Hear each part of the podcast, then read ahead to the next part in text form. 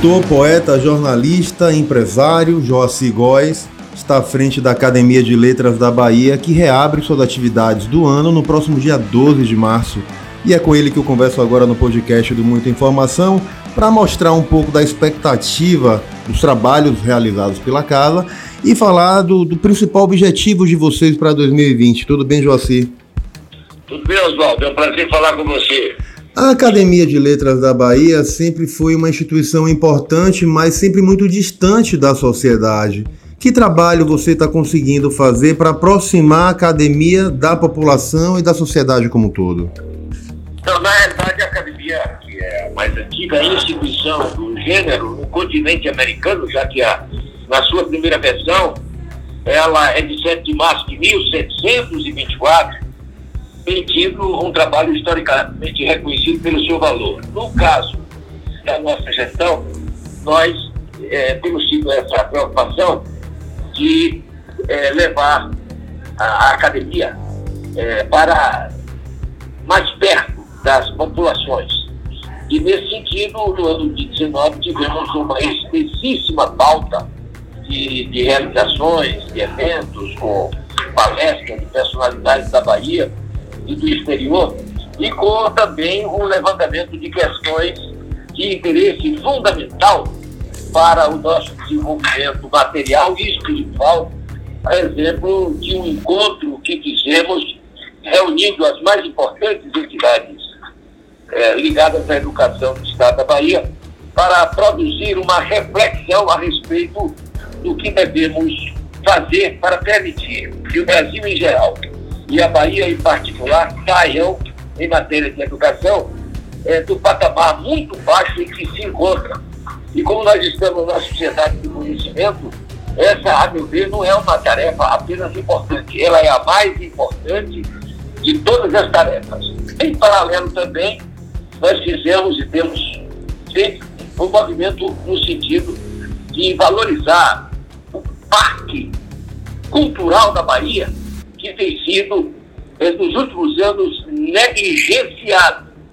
E nesse trabalho é que se insere esta visita, que no próximo dia 14 de março trata do centésimo, 73 aniversário de nascimento de Castro Alves, o mais importante poeta das Américas, não apenas da Bahia e do Brasil, é, e que morreu, como todos sabem, tão jovem, aos 24 anos. Basta que me diga, Oswaldo, que há décadas uma caravana vem para o Rio Grande do Sul todos os anos para prestar homenagem a esse grande embate. Antes da gente continuar falando sobre a academia e o trabalho que ela tem na, na vida das pessoas, essa caravana do, da, do roteiro de Castro Alves, ela tem o objetivo de resgatar a importância e a trajetória de Castro Alves para a história do país? é, é, é, propósito de colocar na pauta da, da, do interesse dos baianos né, é tudo que diga respeito ao seu patrimônio cultural.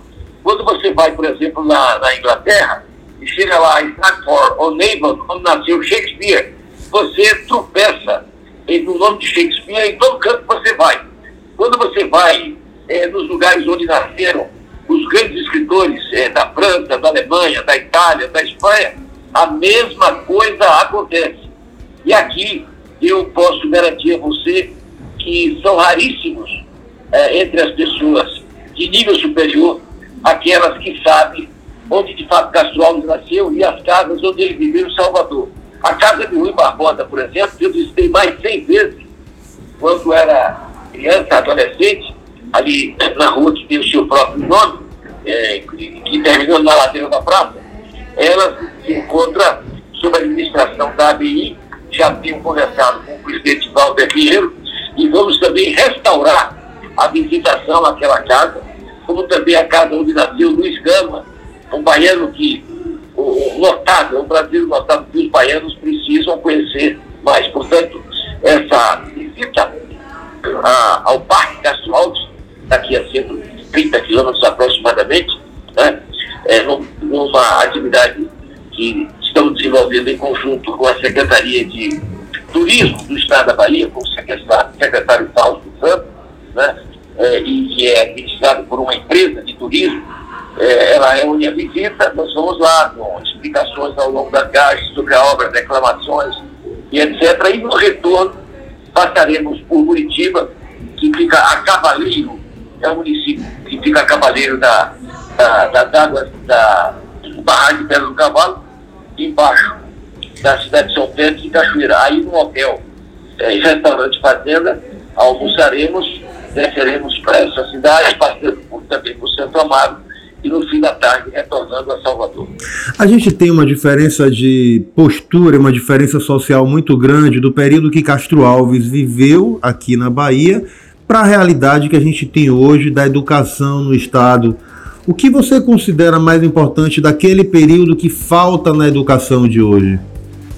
É, eu acho que a coisa mais importante é, em primeiro lugar, o reconhecimento do magistério como a mais importante de todas as atividades. Né? Países modernos como o Japão, como a, a, a Escandinávia, a Coreia do Sul e etc., colocam o professor nessa, nessa, nessa posição. E, e a escola como um centro de reflexão, um centro de aprofundamento do conhecimento humanístico. Então, é, a, no caso do Brasil, o Brasil, que é a oitava economia do mundo, em matéria de educação está em 80 lugar. E a Bahia, entre as 27 unidades da federação, está em último lugar. Isto é uma tragédia. E as pessoas ficam mais preocupadas com o coronavírus, que não vai matar, senão, meia dúzia de pessoas no Brasil. Enquanto, por deficiências de nossa educação, nós administramos a construção da miséria, a construção da desigualdade e a inteira é, é, é, é, submissão dessas pessoas que não têm acesso à educação às ocorrências de doenças, à pobreza e até a submissão à violência. Você é muito crítico da política educacional do Estado, tanto do Estado quanto da Prefeitura o que pode ser feito para que a educação volte a ter um lugar de destaque ou assuma um lugar de destaque no contexto social e que a população, que os alunos encontrem o prazer pela leitura e pelo processo educacional como um todo? É, aí tem uma coisa importante a fazer, é o seguinte, eu considero o, o educador Paulo Freire como um grande idealista. Ele foi um idealista e um homem inteiramente vitorioso no sentido de desenvolver a concepção gramsciana do Antônio Gramsci e afirmou que você só pode implantar o socialismo na medida em que você prepare as pessoas para essa mudança profunda. Então, o Paulo Freire achava que você, é, numa perspectiva burguesa, ser o Machado de Assis, por exemplo, era uma coisa até negativa, não era bom ser Machado de Assis. Era preferir você ser analfabeto, desde que você entendesse que quando há um empregado e há um empregador, essa denominação tem que ser transformada ou modificada de um oprimido e um opressor. Então, nos últimos, sei lá, 30 anos, nós tivemos a formação do nosso magistério nessa direção.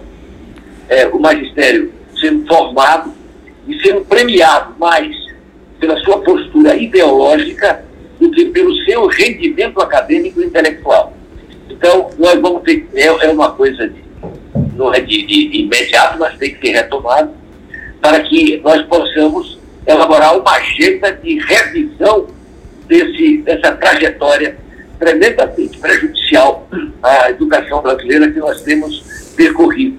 E a problemática não se restringe, temos que dizer em nome da verdade, à Prefeitura de Salvador. Isso é um fenômeno que atinge praticamente os 5.700 municípios brasileiros, como atinge também a todas as unidades da federação. No caso da Bahia, o que nós temos que registrar é que a educação na Bahia, de acordo com as avaliações do MEC, figura em último lugar no país que tem um péssimo desempenho na área da educação, precisamente na sociedade do conhecimento em que todos nós estamos inapelavelmente imerso. Como você vê as constantes críticas ao ministro da Educação e a forma como ele às vezes conduz a própria pasta no governo federal? Eu acho que existe aí uma confusão entre forma e conteúdo. É, o ministro poderia conduzir as suas posições de um modo que despertasse menos críticas. Ele, isoladamente, é um, um intelectual de maior preparo.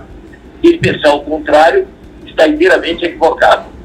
O que está ocorrendo é, uma, é, uma, é um fenômeno da, da física, é, da física newtoniana, que se aplica à, à dinâmica social. A toda ação corresponde uma reação igual de sentido diametralmente oposto. Então, abusos, os abusos que foram praticados na educação terminaram por suscitar uma atitude também radical do outro lado. Acredito que no choque entre essas duas posições vai resultar uma é, posição intermediária, uma posição serena, como requer a educação, para que nós possamos introduzir essas modificações com o mínimo de turbulência possível, como um elemento inclusivo, inclusive de redução, de redução é, do ódio que está agraçando com muita força entre os membros da grande família de 200 milhões de brasileiros. Para finalizar, eu queria que você reforçasse o convite para as pessoas participarem da reabertura dos trabalhos no dia 12 de março da Academia de Letras da Bahia e de falar do maior desafio que vocês terão à frente da casa. Pois é, então é, é uma discussão que sai de a Lilás do livro que está organizando. Os interessados têm que ligar para ela, aí não tem o telefone aqui, mas essa tem saído anúncios de jornais, se ligar para a academia, academia informa, se ligar para a Secretaria de Turismo, ele informa, e acertar a, a sua participação. A pessoa que tiver interesse, se inscrever, se ainda houver vaga, paga 200 reais pelo transporte, pelo trabalho de esclarecimento e, pela, e pelo almoço, bom, que, está incluído nesse excelente restaurante Hotel Fazenda município de Muritiba. Isso do roteiro de Castro Alves e da Academia de Letras? E da Academia de Letras, no dia 12, a partir das 19 horas, haverá a sessão solene de reabertura dos trabalhos acadêmicos do ano de 2020. Ok. Joaci, obrigado pelo papo. Sempre um prazer muito grande falar com você. É sempre uma aula pela sua inteligência e pela sua sensibilidade. Muito obrigado, Oswaldo. Prazer sempre constante de falar com você. Siga a gente nas nossas redes sociais e até o próximo podcast.